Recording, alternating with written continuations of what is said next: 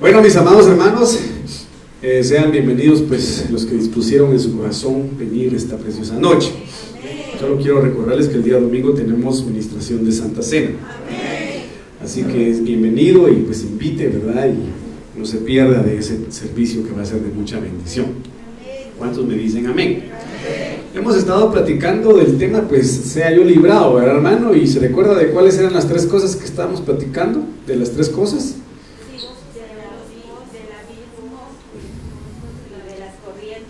De las corrientes de las aguas, del abismo y de los pozos. ¿Me dice amén? Voy a terminar hoy, hermano, en vista de que el tema de pozos es bastante extenso. Ha sido un tema bastante edificante para nosotros y que nos hace entender muchas cosas. Así que quiero culminarlo esta noche. Y pues obviamente vamos a, a denominarle a este tema los pozos. Me dice, amén, ya vimos algunos. A ver si usted se recordará o si usted apuntó cuáles fueron los temas que vimos.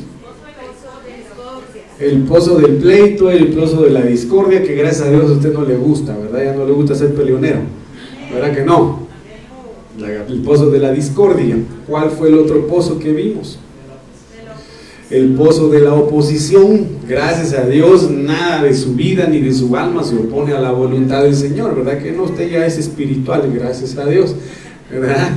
¿Cuál fue el otro pozo que vimos, hermano? El pozo de la desesperación. Es un pozo que, hermano, en algún momento todos hemos vivido, hemos pasado, ¿verdad? Pero ahí en ese pozo de la desesperación, en el momento en el que estamos así en lo más sublime de la desesperación, el Señor viene y nos saca si le clamamos a Él. Me dice amén. Entonces, eh, vamos a, a, ver esta, esta, esta noche otros pozos. Y el Salmo 55, 23 nos habla y dice, Señor, mas tú Dios harás que ellos desciendan al pozo de la perdición, hay un pozo que eh, hace que los hijos de Dios se pierdan. ¿Y quiénes son los que van al pozo de la perdición?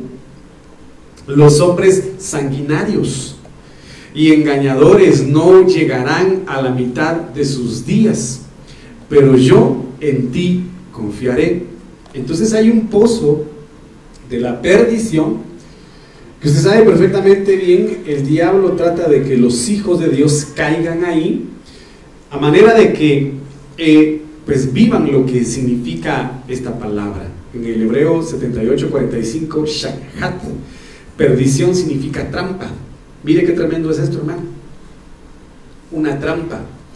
Figurativamente, destrucción, corrupción, ruina, un daño grave, dicho de una persona Mire, esto me llamó mucho la atención porque dice que perdición es una persona que deja de tener o no hallar aquello que poseía.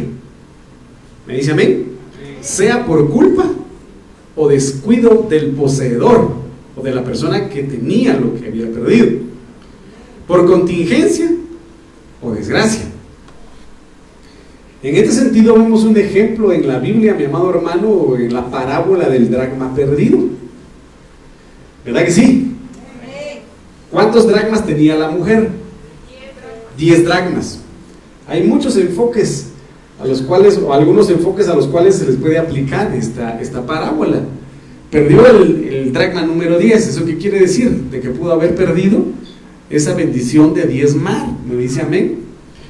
Eh, otros pues obviamente lo ponen desde el punto de vista eh, también espiritual en dar a conocer, bueno, qué perdimos, eh, que teníamos antes de, parte del Señor. Y aquí el, el, significado de perdición es dicho de una persona que deja, deja de tener, deja de tener, ¿qué cosa? Algo que tenía, algo que poseía. Me dice amén. Y obviamente sabemos que el enemigo viene para matar, para robar ¿Y para qué? Y para destruir.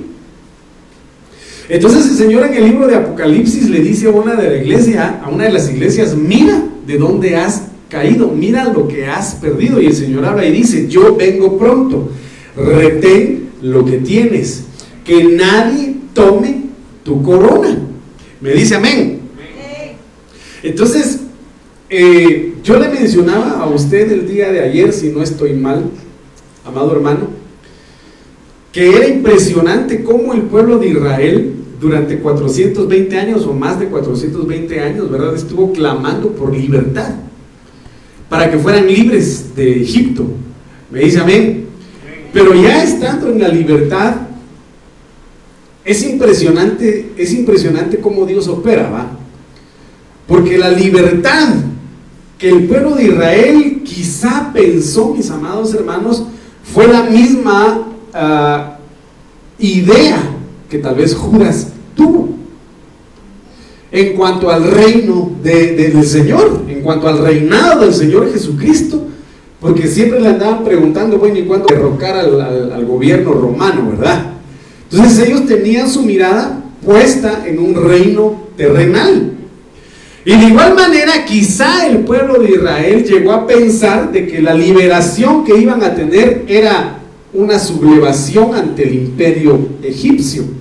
Y que iban a sacar, hermano, a los egipcios y ellos iban a quedar en Egipto. Nunca pensaron que el lugar en donde Dios iba a enamorar a su pueblo, el lugar en donde Dios iba a moldear a su pueblo, el lugar en donde Dios iba a hacer renovar a su pueblo, iba a ser el desierto. Jamás lo pensaron. Entonces aquí hay una situación bastante importante que usted y yo tenemos que considerar en el hecho de que perdición puede ser algo que se haya perdido de parte de Dios, pero también son cosas que detienen al hombre, amado hermano, en su caminar con Dios cuando no, no deja o no quiere perder lo que eh, un día, por ejemplo, vivió en el mundo. En este caso le digo, Egipto no salió del corazón de Israel. Así como Sodoma y Gomorra no salió del corazón de la mujer de Lot. Me dice amén.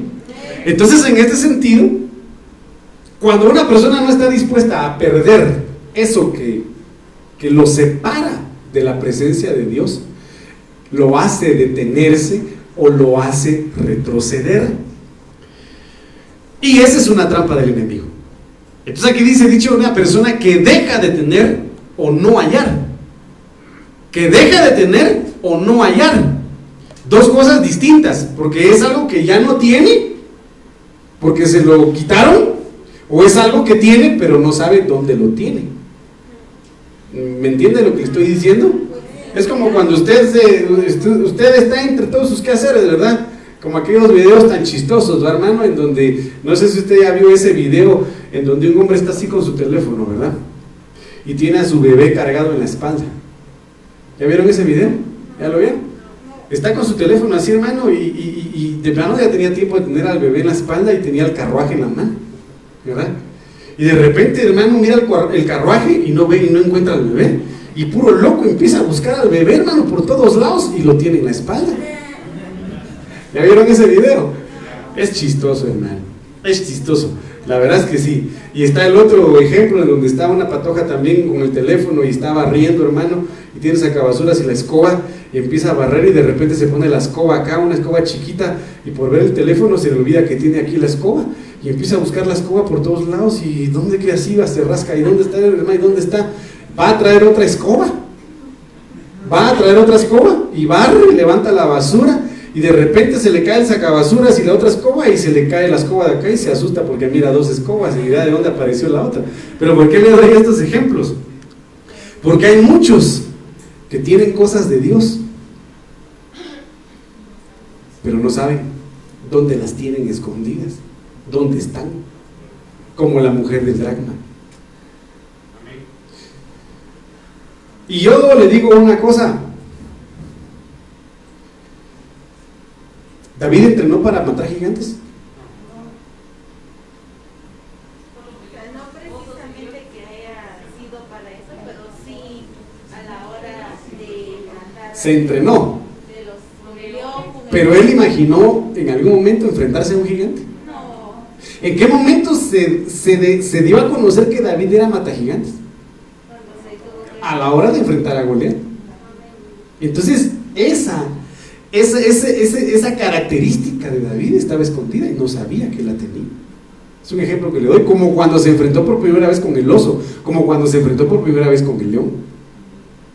Entonces hay muchos hijos de Dios que tienen cosas preciosas de Él, pero no saben que las tienen. Como por ejemplo los hermanos que se han lanzado, por ejemplo, ¿dónde está ahí? ¿Y Wilson? Clases. Bueno, ya hay, por ejemplo, el hermano Sergio, por ejemplo. Bueno, muchos de ustedes, ¿va? Muchos. En algún momento determinado nunca imaginaron hacer lo que hoy Dios les está permitiendo hacer. Entonces, debemos nosotros luchar por retener eso y no solamente tenerlo, sino exponencializarlo, que crezca. ¿Me dice amén?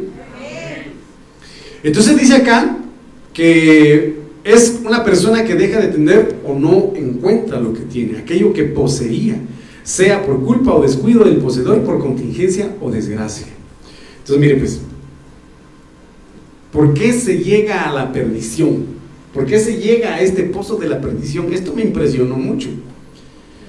Segunda Crónicas 22, 2 al 4. Cuando Ocosías comenzó a reinar, tenía 42 años. Mire, yo quiero que usted vea esto. Yo quiero que usted vea eso. Cuando Ocosías comenzó a reinar, ¿cuántos años tenía? 42 años. Y reinó un año en Jerusalén. Pero mire, el nombre de su madre era Atalía, hija de Omri. También él anduvo en los caminos de la casa de Acab, pues su madre le aconsejaba a que actuara impíamente. ¿Quién le aconsejaba? Hizo pues lo malo ante los ojos de Jehová como la casa de Acab. Porque después de la muerte de su padre, ellos le aconsejaron para su perdición. Aquí lo lamentable es que para su perdición, la, la misma mamá lo aconsejaba para que actuara impíamente. ¿Por qué le digo esto? Porque muchos, por consejo de otros, caen en el pozo de la perdición. Y no digamos, pues los pecados que comúnmente se conocen, hermanos, sino créame de que hay pecados dentro de la iglesia que muchos eh, incurren en hacer por consejo de otros. Por ejemplo, ¿qué le diré yo? Deme un ejemplo mejor usted. La madre con sus hijos. usted decía que tiene las Ese es un ejemplo tremendo. Ese es un ejemplo tremendo. Es impresionante, hermano. Hay madres que, pues obviamente miran el mal actuar de su, de su esposo, ¿va? Y lo que hacen es aconsejar mal a los hijos en contra del papá. Y no digamos desde el punto de vista de esposas, sino también los esposos. ¿Verdad? Y eso es actuar impíamente para que los hijos incurran en una perdición. Porque lo que se pierde, para empezar, es la autoridad. Es la autoridad. Y, esto es tremendo, ese es uno de los ejemplos tremendos que se pueden llevar a cabo dentro de la casa, dentro de la casa, pero dentro de la iglesia. Pues no le hagas caso a ese pastor.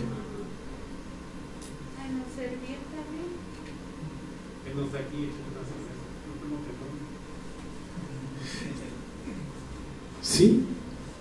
Por ejemplo, usted, hermana, ¿por qué danza? No danza, hombre. ¿O por qué está en la alabanza? No esté ahí, hombre. ¿O qué sé yo? Tantos ejemplos que se pueden dar de personas que aconsejan a otros para su perdición. Esa es otra situación impresionante, hermanos, que al final de cuentas, como se ha enseñado y se sabe, el diezmo solo se da por revelación. Asimismo la ofrenda.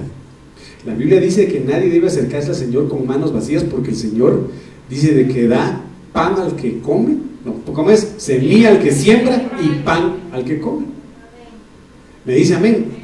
Al final de cuentas, estos malos consejos, pues obviamente dice, ah, viene del vecino, viene de la mamá, no, sino que es un espíritu inmundo de rebelión que obviamente aconseja para mal. ¿Cuántas veces? Ah, hermano, tremendo. ¿Cuántos recibieron consejos impíos de sus papás aquí en algún momento? Imagínense. Yo recibí un consejo impío, que Dios bendiga a mi papá en su ignorancia. Pero yo me quedé asombrado, hermano. Pero a veces los papás lo hacen por ignorancia. Pero lo que nosotros tenemos que hacer es buscar la manera de que nuestros hijos actúen de la manera más correcta delante del Señor y aconsejarlos de la mejor manera. Y mire, le voy a leer esto para que usted vea. Mire pues. Mire pues. Lo que dice Pablo, lo que le dice Pablo a, Tito, a las ancianas a sí mismo, sean reverentes en su porte, que no sean calumniadoras. Mire, ni esclavas del vino, sino, más, sino maestras del bien. Que enseñen a las mujeres jóvenes a amar a sus maridos y a sus hijos a ser prudentes. Pero a veces nos encontramos con gente mayor o que le dicen a las hijas o a los hijos, con ese te vas a casar, te va a ir mal. Y a veces empiezan a aconsejarle cosas a las hijas tremendas, cosas tremendas. O a los hijos, cosas terribles.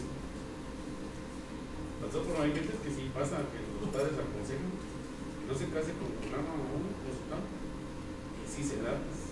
Pero es que porque, porque recuérdense de que ahí la Biblia claramente dice, en la boca tenemos el poder para atar o para desatar, de la vida o de la muerte. Pero en el caso que yo estoy diciendo, yo es algo vivido, Y le dijeron a la persona, no, no lo hagas, pero se miraba pues la clase que era la muchacha. Usted dice para guardar al, al varón. Para, guardar al varón, y él nunca quiso yo le decía a la persona, respecto, lo que él un día tomó, que era, como dicen, mi vida es mi vida, yo hago lo que quiera. Hasta hoy en día, 15 años está muerto, lo sigue afectando a nosotros. Imagínense. Pero vamos a lo que aquí establece la palabra. La perdición no solamente afecta, como lo hemos platicado, a una generación, sino lo que quiere es alcanzar generaciones futuras. Mediante maldiciones generacionales, pecados familiares, ancestrales, tanto paternales como maternales. Imagínense qué chilmoles, hermano. Salud. Hermano, ¿Qué cúmulo? Y solo el poder de Dios puede hacerlo. ¿Qué cúmulo de pecados ancestrales el Señor quitó de nuestras vidas? En la cruz del Calvario. Y que a través de su salvación Él anhela que nuestras generaciones crezcan como una nueva raza de bendición, como una nueva estirpe de bendición, cortando esos, esos pecados. Pero entonces dice la Biblia, instruye, aconseja, forma al niño desde, desde pequeño y aun cuando sea viejo no se apartará. Entonces, mire qué tremendo es esto. A los 42 años no tenía criterio propio. ¿Qué es lo que hace que un cristiano se pierda por el consejo de otros para perdición? Porque no tienen identidad. Porque no tienen un alma firme en el Señor son fluctuantes en su alma. Son fluctuantes en su alma. Es como aquella persona que, que es manipulable mentalmente hablando. ¿Está conmigo? Me, dice a mí. Que solo porque le dicen, mira, si tu pantalón no me gusta, dice, ay, de verdad sí está feo. Y el pantalón bonito, hermano, se lo quita y se pone otro. ¿Sí o no? No son capaces de decidir por sí mismos. Y por eso necesitamos la llenura del Espíritu Santo para no ser fluctuantes en ese sentido y ser definidos en el Señor y discernir quién nos está aconsejando o quién nos está sugiriendo hacer algo. O a veces también es por envidia, ¿verdad? Pues, pues como dirían en Oriente, sega como sega. El consejo induce a la perdición, ya sea por envidia, por celos, por rivalidad, ya sea inducidos por, por espíritus inmundos, porque recuérdense de que el Señor le permitió a un espíritu, ser espíritu de mentira, para, para engañar al rey Ezequías, si no estoy mal. y lo engañó. ¿Qué le pasó? Me decía una persona a mí, ¿por qué te volviste cristiano? No, no sé, me agarró así. ¿Y a vos qué te importa? No, le decía yo, no, le decía yo, es que mira, digo, cuando Dios viene y te cambia, Dios te cambia, porque el hombre no cambia nunca. digo. Y le Si vieras que el pastor me caía mal, digo.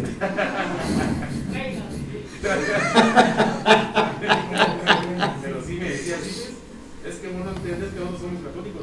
Digo, no, yo no.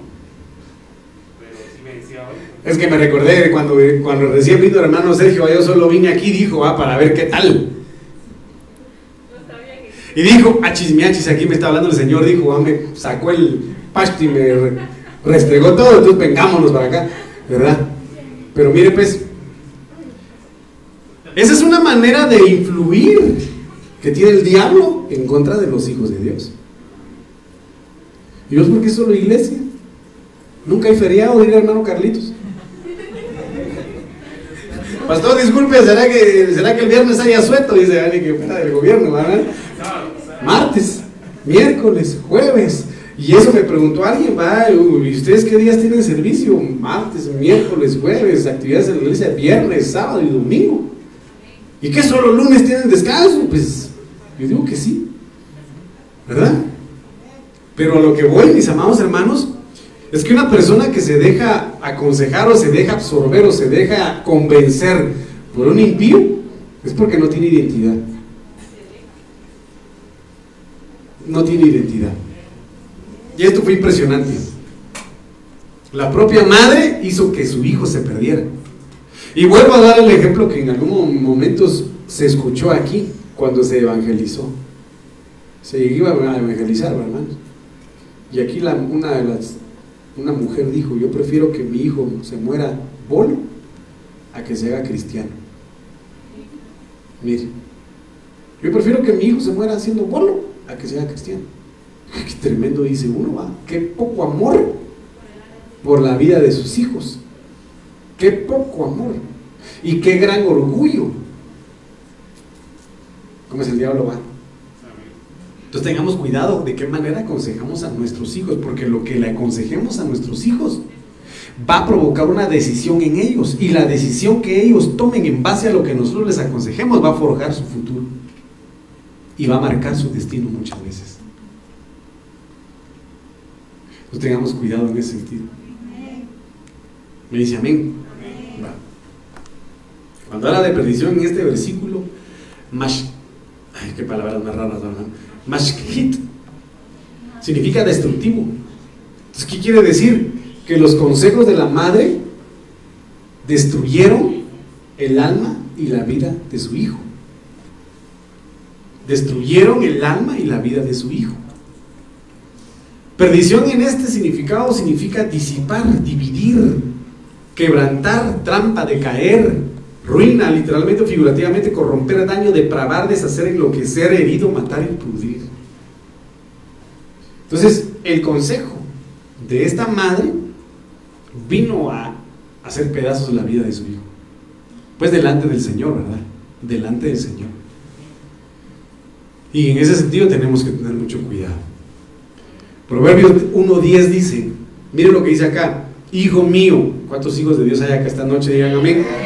Hijo mío, dice, si los pecadores intentan engañarte, no lo consientas. No lo consientas. Qué tremendo es esto. Si los pecadores intentan, porque entonces quiere decir que va a haber un intento en que los impíos lo hagan caer a uno. Por ejemplo, en el trabajo, alguien puede darme el ejemplo de este versículo. Pastor, disculpe, pero yo. Nada, tranquilo. Ayúdeme, deme un ejemplo. ¿Cómo podríamos aplicar esto en el trabajo? Que los pecadores intenten engañarte. Más que todo en las convivencias ¿va? de los compañeros ir a comer algo y que toman más así como ese hermano Sergio, ¿va? toma, igual no te está viendo el pastor. O tu mujer. Peor que el pastor todavía. el pastor ora por vos, pero la mujer, mi, mi esposa ya, te, ya me impone manos, dijiste,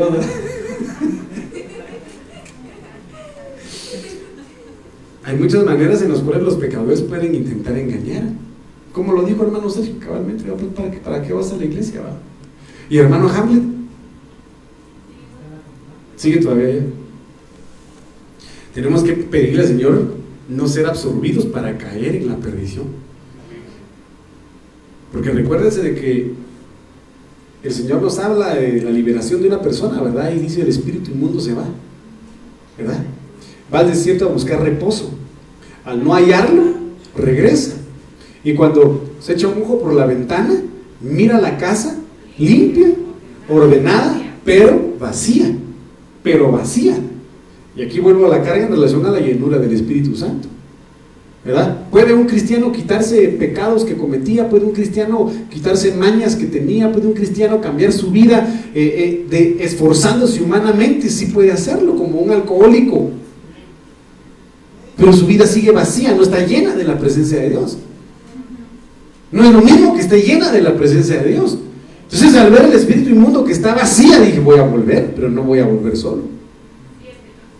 Vuelve con siete peores vuelve con siete peores. Entonces, por eso es importante, hermano, no caer, porque el estado final es peor todavía. Es peor todavía. Entonces, hijo mío, si los pecadores intentan engañarte, no los consientas. No los consientas. Es que, mira, no te quiero mostrar una cosa. Y, tal vez le puede decir, no, no, no me quiero un hambre, pero solo un ratito, mira, no es nada mal. Hermano, y son cosas que no tiene que estar viendo.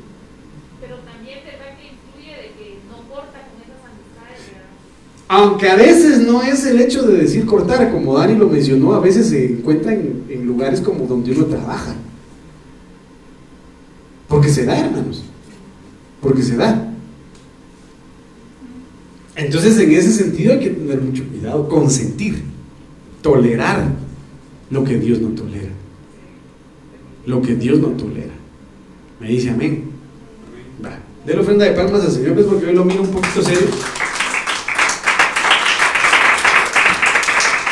También lo que dice Deuteronomio 13, 1 al 4. Cuando se levanta en medio de ti, y en este sentido hay que tener mucho cuidado también. Cuando se levante en medio de ti un, un profeta o soñador de sueños y te anuncie una señal o un prodigio, si se cumple la señal o el prodigio que él te anunció y te dice, ah, le atiné a la profecía, le atiné al sueño, te lo dije, Canías de Pijije, Vayamos tras dioses ajenos que tú no conoces y sirvámoslos. No escucharás las palabras de tal profeta ni de tal soñador de sueños, porque Jehová vuestro Dios os está probando. Mire qué tremendo es esto. ¿Con qué se, con, qué se contextualiza esto? ¿Se recuerda usted la parábola del profeta viejo y el profeta joven? ¿Sí? ¿Qué pasó? ¿Qué orden le dio el Señor al profeta joven? Ve, ábrale al altar, no comas, no bebas, no te quedes ahí y sigue tu camino. Pero el profeta viejo se la jugó, hermano. Pero Dios lo permitió para saber dónde estaba su corazón. Y el profeta lo engañó, qué, tremendo va, hermano cómo es Dios, cómo actúa Dios, va impresionante. Y todo se lo digo por esto, porque dice de que Dios para saber si logra discernir qué espíritu viene de él y qué espíritu no. Por eso dice Pablo, probada los espíritus, probada los espíritus. Entonces, en este sentido, el profeta joven se dejó engañar y el profeta viejo le dijo, yo también soy profeta. Y el Señor me habló. Y me dijo que te quedaras a comer. Y el profeta joven, solo porque dijo, me habló el Señor, dijo, entonces sí tiene razón. Y le hizo caso. Y se quedó comiendo. Después ya el Señor sí tomó la boca del profeta y le dijo, porque así dice el Señor. Por cuanto no obedeciste al mandato que yo te di, te va a devorar un león y vas a morir. dicho y hecho. Entonces, no, no siempre cuando alguien dice, el Señor me mostró, o así dice el Señor, a veces es el Señor. Y tenemos que tener un discernimiento tremendo de parte del Espíritu Santo. Porque hermano, hay profecías en las cuales gente que no está en el Espíritu así dice el Señor. Y lo que provocan es división, es destrucción. Aunque traten la manera de disfrazarla de la mejor forma. Sí. Entonces dice, os está probando para saber si amáis a Jehová o si, o si vuestra mirada está puesta en, en el profeta. En el profeta. Con todo vuestro corazón y con toda vuestra alma. Entonces, ¿qué dice aquí? A Jehová vuestro Dios seguiréis. ¿Cuál, es, ¿Cuál sería la prueba ahí entonces? He aquí dice el Señor. Por ejemplo, ah, venga un profeta y he aquí, iglesia Shekina Salcajá, sí dice el Señor, y hermano empieza a profetizar. Y, y dice, en tres días verás la respuesta. Y cabal se cumple. Cabal se cumple. Y al siguiente día viene ese mismo profeta, se los dije, el Señor me habló. Y ahora el Señor me dice que para diciembre hay que poner un arbolito. Porque es del Señor. Algunos van a decir, oh, ese profeta se cumplió lo que, cumplió lo que profetizó. Entonces no es malo el arbolito de Navidad. Es un ejemplo que yo le doy, ¿verdad? Porque tiene puesta su mirada en el profeta. Cuando el Señor habla y dice, no adorarás ningún otro Dios, ninguna imagen, no levantarás ninguna otra imagen. Solo al Señor tu Dios adorarás y solo a Él servirás, porque tu Dios celoso es. Entonces aquí dice, se cumple la profecía, pero el profeta dice, vayamos tras dioses ajenos cuando el Señor ha dicho que no quiere idolatría. Entonces se contradice, va. A Jehová vuestro Dios seguiréis y a Él temeréis, guardaréis sus mandamientos y escucharéis su voz. A Él serviréis y a Él le seréis fieles. Tremendo va. Qué tremendo es esto.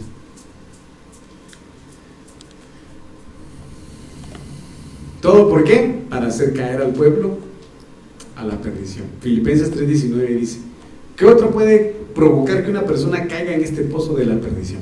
El fin de ellos será la perdición. Su Dios es el vientre. Su gloria es aquello que debería avergonzarlos y solo piensan en lo terrenal.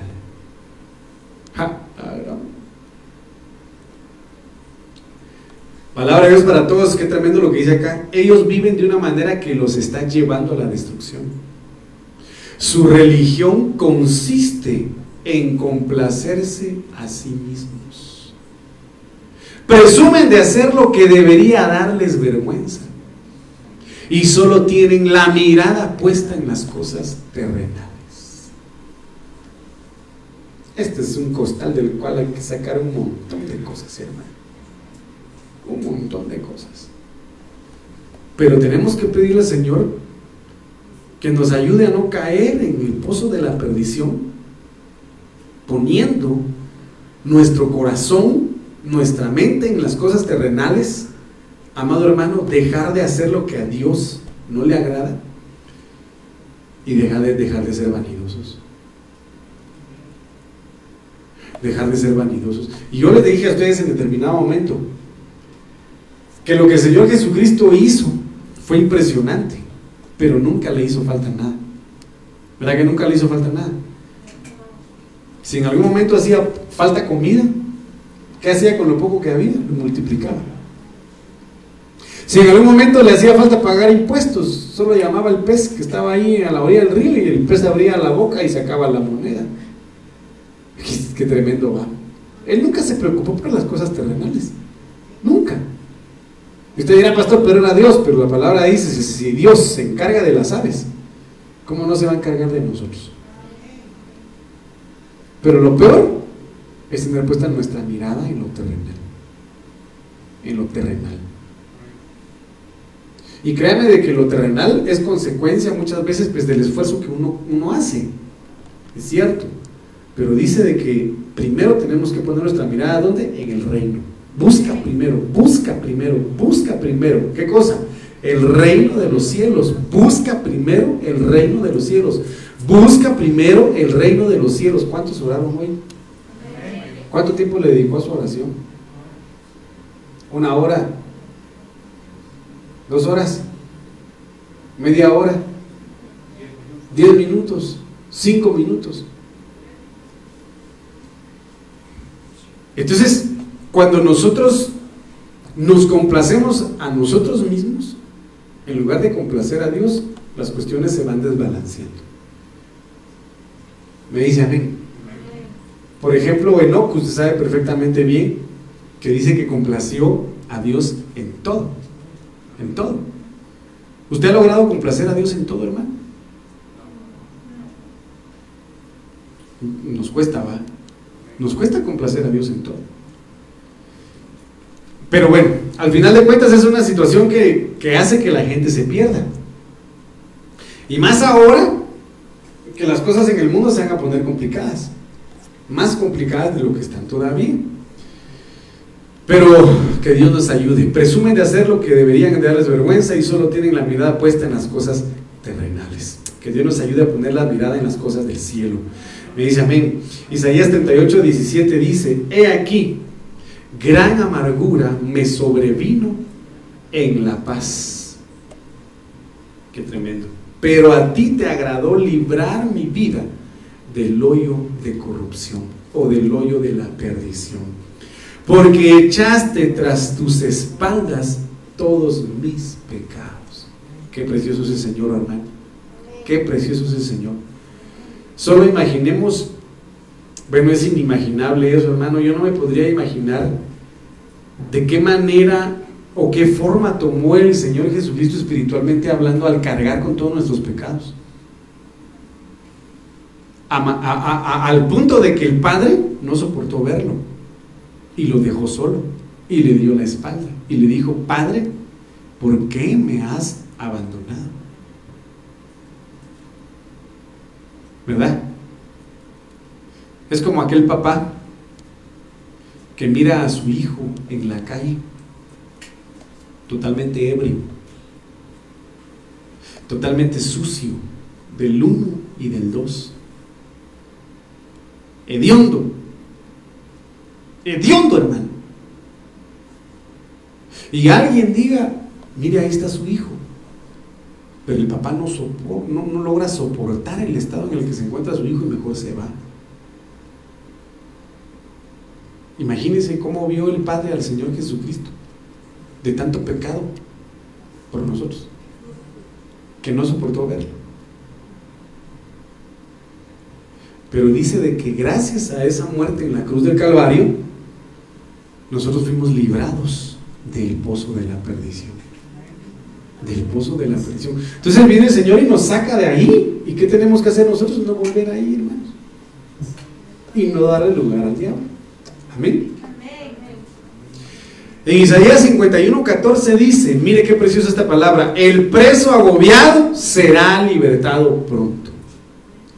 El preso agobiado será libertado pronto. Que toda que todo agobio sea cancelado en el nombre de Jesús y que toda cárcel sea abierta, hermano, por medio de la palabra. Dice, no morirá en la mazmorra, ni le faltará el pan. Qué tremendo es esto, hermano. Que Dios provoque libertad en las almas, en las mentes en las vidas de aquellos que quizá hayan caído en, en este pozo de la corrupción y que el Señor lo libere. Juan 4.6 dice, y estaba ahí, este es el último pozo que vamos a ver, y estaba ahí el pozo de Jacob. Este pozo de Jacob es tremendo también. Entonces Jesús, cansado del viaje, se sentó junto al pozo. Era como la hora sexta. Usted sabe el, el relato. Pero aquí hay algo muy importante que tenemos que considerar. ¿En qué consiste el pozo de Jacob? El pozo de Jacob, según el significado del hebreo 3290, Jacob significa que toma por el talón o suplantador. Atrapar por el talón como si fuera a hacer tropezar significa detener, engañar o falacia, sinónimo de mentira. Entonces sabe perfectamente bien la historia de Jacob, ¿verdad? Nació, tomó por el talón a Esaú desde que nacieron, por eso le pusieron Jacob. Cuando crecieron, él entendió. Por eso es importante el consejo de las madres. Él entendió por consejo de su mamá, por instrucción de su mamá, la importancia de la primogenitura. La entendió. Y obviamente por consejo de su mamá también, usted sabe perfectamente eso, de que se vistió como su hermano para engañar a su papá. ¿Verdad que sí? ¿Está conmigo? Engañó a su papá. Le robó la primogenitura. Y el engaño no, no terminó ahí. El engaño siguió y continuó. Porque después de engañar, él fue el engañado. ¿Verdad? ¿Cómo se llamaba su suegro? Su suegro Labán. ¿Cuántas veces lo engañó? Siete veces lo engañó. Entonces él llevaba una vida de engaño. Entonces aquí hay algo muy importante que el pozo de Jacob tiene, que es el engaño. ¿Mediante qué cosa? Mire pues. Esto dice el Señor acá en cuanto al talón. Jehová, en Génesis 3, 14 y 15 dice, Jehová Dios dijo a la serpiente, por cuanto esto hiciste, maldita serás entre todas las bestias y entre todos los animales del campo, sobre tu vientre te arrastrarás y polvo comerás. ¿A quién le habla ahí? A, Satanás prácticamente, que tomó la serpiente. Polvo comerás todos los días de tu vida. Pondré enemistad entre ti y la mujer, y entre tu simiente y la simiente suya. Esta te herirá en la cabeza y tú la herirás en el talón. Cuando nosotros vamos al significado de este versículo, proyectado, amado hermano, al, al Apocalipsis o a la venida del Señor Jesucristo, habla de la iglesia. Habla de espiritualmente de la iglesia. Me dice amén. Porque usted sabe de que Satanás evoluciona de serpiente a dragón. ¿Está conmigo? Y en cuanto a la simiente, habla, amado hermano, de los de la iglesia, bueno, de los hijos de Dios también, que va a estar en constante eh, acecho para hacer caer a los hijos de Dios. Entonces aquí vemos en el libro de, de Juan 4:20, dice, dice, dice la mujer samaritana, nuestros padres adoraron en este monte hablando del pozo de Jacob. ¿Qué se constituía ese, ese pozo? Se constituía un lugar de adoración, se constituía un lugar de costumbre, un lugar religioso para los samaritanos. ¿Me está conmigo? Nuestros padres adoraron en este monte, pero vosotros decís que en Jerusalén es el lugar donde se adora. Entonces, mire pues. La Biblia Arcas Fernández dice, nuestros antepasados rindieron culto a Dios. ¿Qué es adorar? es rendir culto. ¿Qué es adorar? El Evangelio Código Real, nuestros padres sirvieron. Ahora, la mujer samaritana sabe usted perfectamente bien que tenía doctrina, ¿verdad que sí? Conocía de adoración, conocía de leyes, conocía de costumbres, conocía incluso de políticas porque menciona de que no se relacionaban los judíos con los, con los israelitas, pero su adoración era muerta. ¿Está conmigo? Su culto era un culto muerto. Su servicio era un servicio muerto porque no tenía espíritu. Entonces, ¿cuál es, en qué consiste el pozo de Jacob? En querer o pretender que los cristianos piensen que por costumbre de ir a la iglesia, que por costumbre de servir a Dios, pueden llegar a ser salvos cuando no es así. ¿Por qué? Ayúdeme a saber por qué. Porque dice la Biblia de que una, una fe sin obras es una fe muerta. O sea, que tiene que ir unida la fe con las obras. Y la fe es fidelidad. Me dice amén. Y la fe viene por el oír, por el oír la palabra de Dios. Y sin fe es imposible agradar a Dios. Entonces, en este sentido, Usted sabe perfectamente bien que la samaritana quizá adoraba, quizá leía, quizá servía, quizá rendía culto, pero todo lo que hacía no tenía sentido, porque no tenía el Espíritu de Dios en su vida. ¿Cuántos vienen a la iglesia, alaban, adoran, sirven, pero lo hacen sin fe, lo hacen sin la llenura del Espíritu Santo. Y lo que hacen únicamente es una costumbre. Bueno, ya hice, ya llené requisito. Ya salí de como, no me recuerdo quién lo dijo, bueno, ya estuvo. Ya terminó el turno, ya, ya, ya. Uf, la carga ya me la quité.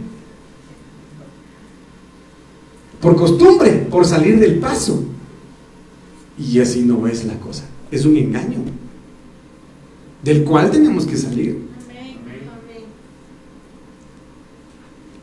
¿Está conmigo? Entonces dice Juan 4:21, Jesús le dijo, mujer, créeme que la hora viene. Cuando ni en este monte, ni en Jerusalén, ni en Jerusalén adoraréis al Padre. Entonces viene Dios y rompe moldes. Viene Dios y a la hora, y eso es lo que tenemos que nosotros pedirle al Señor. Señor, rompe mi molde. Rompe, si mi manera de adorarte, si mi manera de servirte no está siendo agradable, rompe ese molde y haz uno nuevo por medio de tu espíritu. ¿Cómo adorar? ¿Cómo, cómo, cómo, cómo? Mire, esa es una situación que viene a, rebotar a cada rato, hermano. Pero ¿cómo, ¿cómo venimos nosotros? ¿Con qué corazón venimos aquí a buscar al Señor? ¿Con qué corazón tendríamos que venir?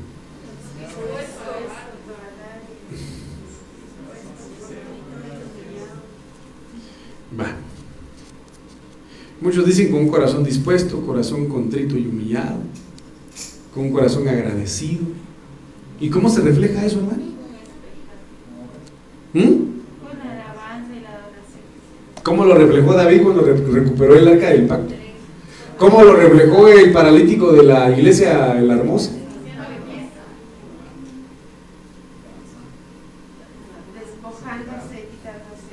Y mire, yo como lo vuelvo a repetir, lo sabemos, ¿verdad? Pero no ponemos nuestra mirada en el Señor como debería de ser. Y yo no sé, es impresionante, hermanos. Pero pidamos al Señor que nos ayude a salir de ahí. De verdad. Bueno, que el Señor nos ayude. ¿Me dice amén?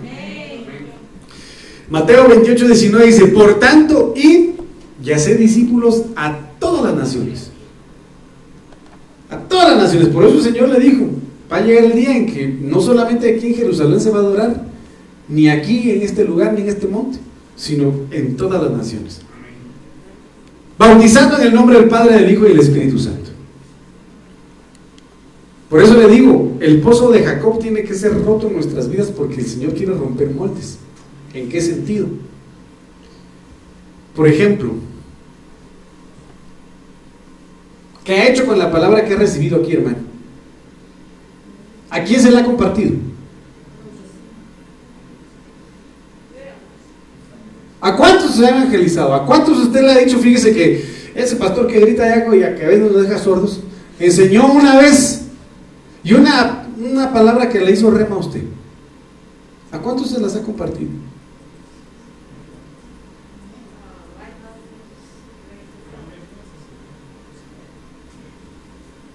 Los que han compartido, pues gloria a Dios, si lo han hecho.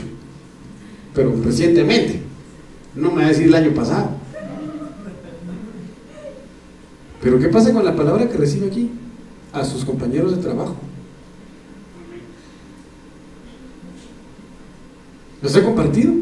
Se las ha compartido. Porque créanme de que la, la samaritana dijo, no, solo aquí se adora.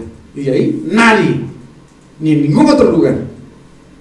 Cuando el Señor habla y dice, hagan discípulos a todos los que puedan. Te viene el Señor y rompe el molde, va. Gringos, alemanes, rusos, ucranianos, estadounidenses, guatemaltecos, mexicanos, salvadoreños, todos, todos. Pero a veces somos egoístas y no enseñamos. Por ejemplo, llega un compañero de trabajo y me empieza a preguntar cosas de la Biblia. Y yo le y eso que va a una de las iglesias más grandes de aquí de Shela, ¿va? Y se queda asustado, hermano, y me dice, yo no sabía eso. Lástima que no vive en Salca, le digo si no, lo invito a la iglesia. ¿Verdad? Pero el Señor nos manda a hacer eso, hermanos. Y que no seamos egoístas. Prediquemos la palabra, llevemos el mensaje. Primera de Pedro 1.17 dice, si invocáis por Padre aquel que sin acepción de personas juzga según la obra de cada uno, conducíos en temor todo el tiempo de vuestra peregrinación. Entonces aquí habla el Señor en relación a, la, a, no hacer acepción, de no tener una acepción de personas, o bueno, usted ya sabe a lo que me refiero, ¿verdad? En este sentido, no ser egoístas con la palabra, mis amados hermanos, independientemente de quién sea, hay que llevar el mensaje. Juan 4:22 dice, vosotros adoráis lo que no sabéis. Mire lo que le dijo a la mujer. Hay muchos que adoran y no saben realmente qué implica la adoración. Vosotros adoráis lo que no sabéis, nosotros adoramos lo que sabemos, porque la salvación viene de los judíos, hablando de él mismo, ¿verdad? Que él salió de la tribu de Judá, iba a salvar a la humanidad. Pero aquí lo importante es, ¿por qué adoro? ¿Por qué adoro? ¿Y a quién adoro? ¿Y qué provoca mi adoración? ¿Y qué sucede cuando adoro? Y, esa es una situación de la cual el diablo no quiere que nosotros entendamos. El, por eso dice de que el Señor se glorifica en medio de la alabanza de su pueblo. ¿Está conmigo? Por eso la mujer samaritana, hasta que tuvo el encontronazo con el Señor Jesucristo, cambió su vida. Un verdadero encuentro con el Señor. Cuando el Señor le ministró lo que era la verdadera adoración, ella fue libre. Me dice amén. Es necesario que nosotros entendamos el poder de la adoración. Entonces aquí dice en 2 de Reyes 17:41, mire qué tremendo lo que dice aquí. Así, aquellas gentes temieron a Jehová. Mire este escenario terrible.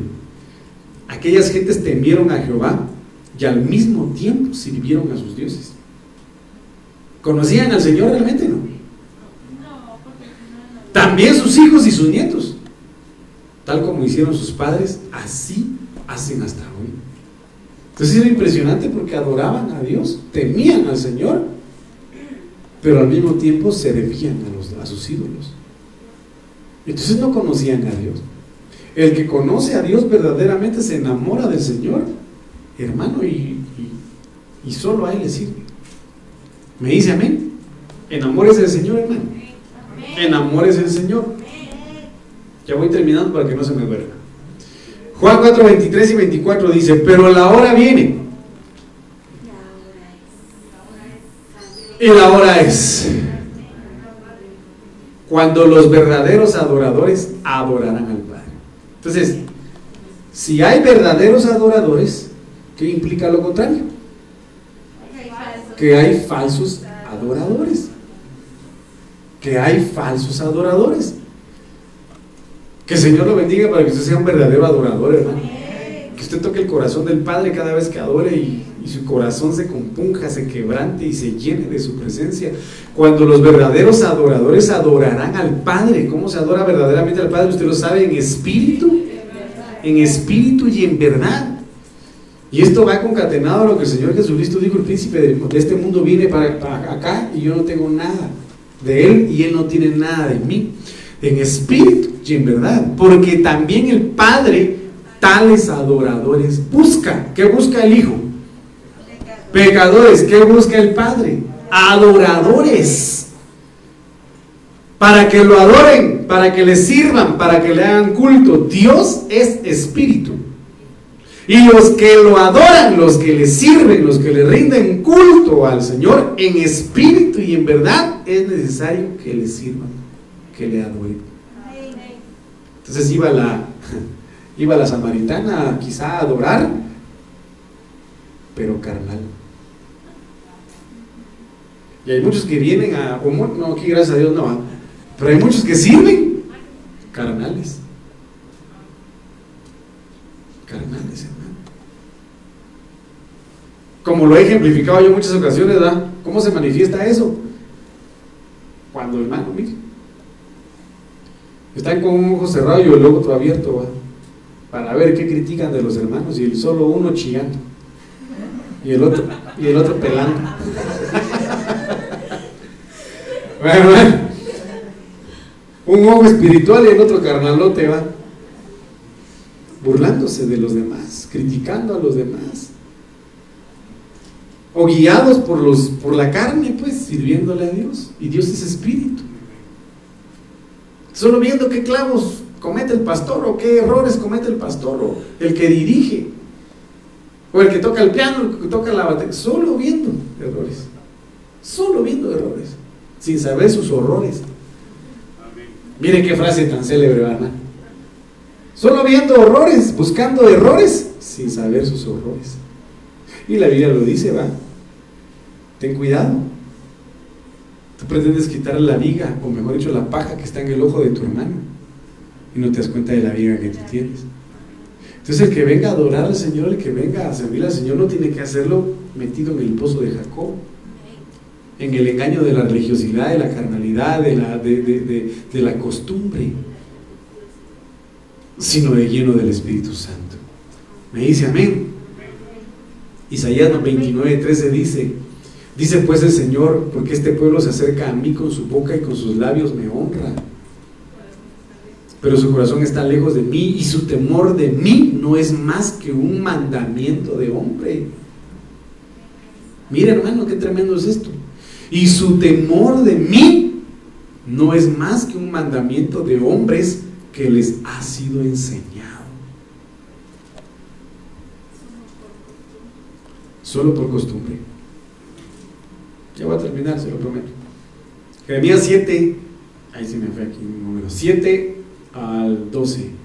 Yo os haré habitar en este lugar, en la tierra que di a vuestros padres para siempre. Vosotros confiáis en palabras de mentira que no aprovechan hurtáis, matáis, adulteráis, juráis en falso, quemáis incienso a Baal y vais tras, tras, ídolos extraños que no habíais conocido. Y ahora venís y os presentáis delante de mí en esta casa sobre la cual es invocado mi nombre y decís somos libres para seguir haciendo todas estas abominaciones. Miren. En cueva de ladrones delante de, dice, e, es cueva de ladrones delante de vuestros ojos esta casa sobre la cual es invocado mi nombre. Esto también yo lo veo, dice Jehová, id ahora a mi lugar en siglo donde hice habitar mi nombre al principio y ver lo que le hice para la por la maldad de mi pueblo Israel. ¿Por qué? Porque se pretende adorar a Dios teniendo el corazón en el mundo, estando en pecado, estando bajo los designios de la carne y Dios lo ve todo. No podemos, tenemos que estar en ese pozo pretendiendo, pretendiendo engañar Dios. Y Dios no puede ser burlado. ¿Me dice amén? Y ya voy a terminar. Romanos 8:15. Pues no habéis recibido el espíritu de esclavitud para estar otra vez en temor o para no estar otra vez en pecado, sino que habéis recibido el espíritu de adopción por el cual clamamos a Padre. ¿Me dice amén? Romanos 8:26 y con esta me despido. De igual manera el Espíritu nos ayuda en nuestra debilidad. A ver, dígale Señor que tu Espíritu, o mejor diga Espíritu Santo, ayúdame en mi debilidad. Ayúdame en toda debilidad. Ayúdame en mi debilidad. Pues, ¿qué hemos de pedir como conviene? Si me ayuda su hijito, subí por favor. No lo sabemos. Pero el Espíritu Santo, el Espíritu mismo, intercede por nosotros con gemidos indecibles. Entonces, mis amados hermanos, que el Espíritu de Dios, el Espíritu Santo lo llene, que el Espíritu Santo, amado hermano, le transforme o nos cambie nuestra manera de pensar y podamos salir, hermanos, si en determinado momento hemos caído en estos pozos que nos permita tener esa libertad y ser plenamente libres en el Señor. Padre, gracias te damos esta noche por tu misericordia. Póngase de pie.